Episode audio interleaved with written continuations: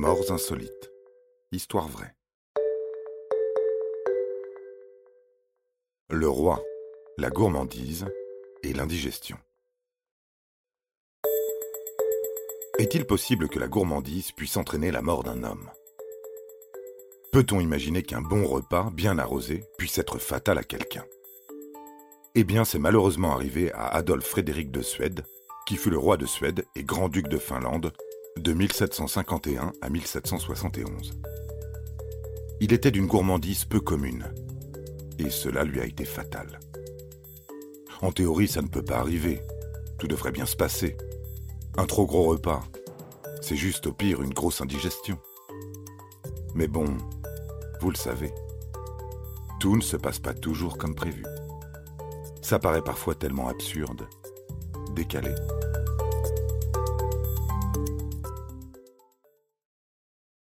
Tout a commencé le 12 février 1771 au palais de Stockholm.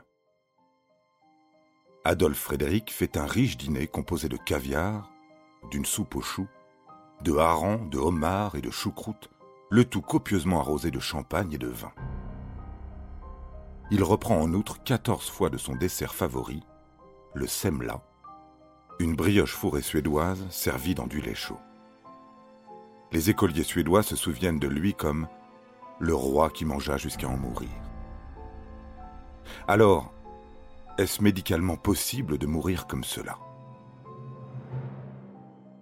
Oui, car même si l'estomac est très musclé et extensible, son volume est malgré tout limité.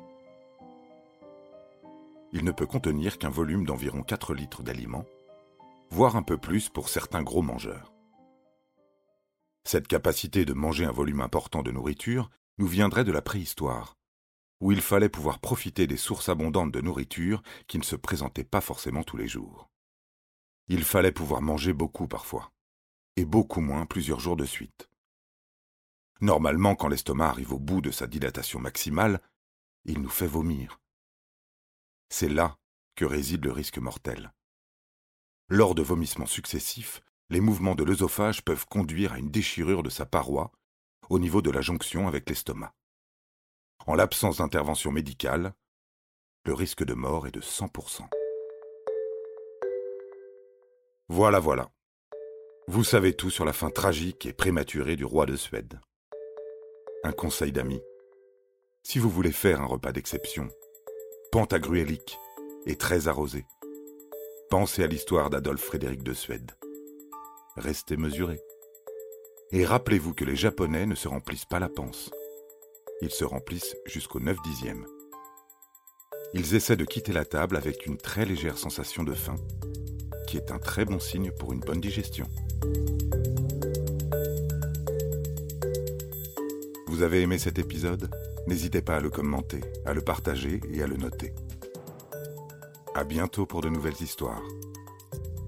Studio Minuit créateur de podcasts addictifs.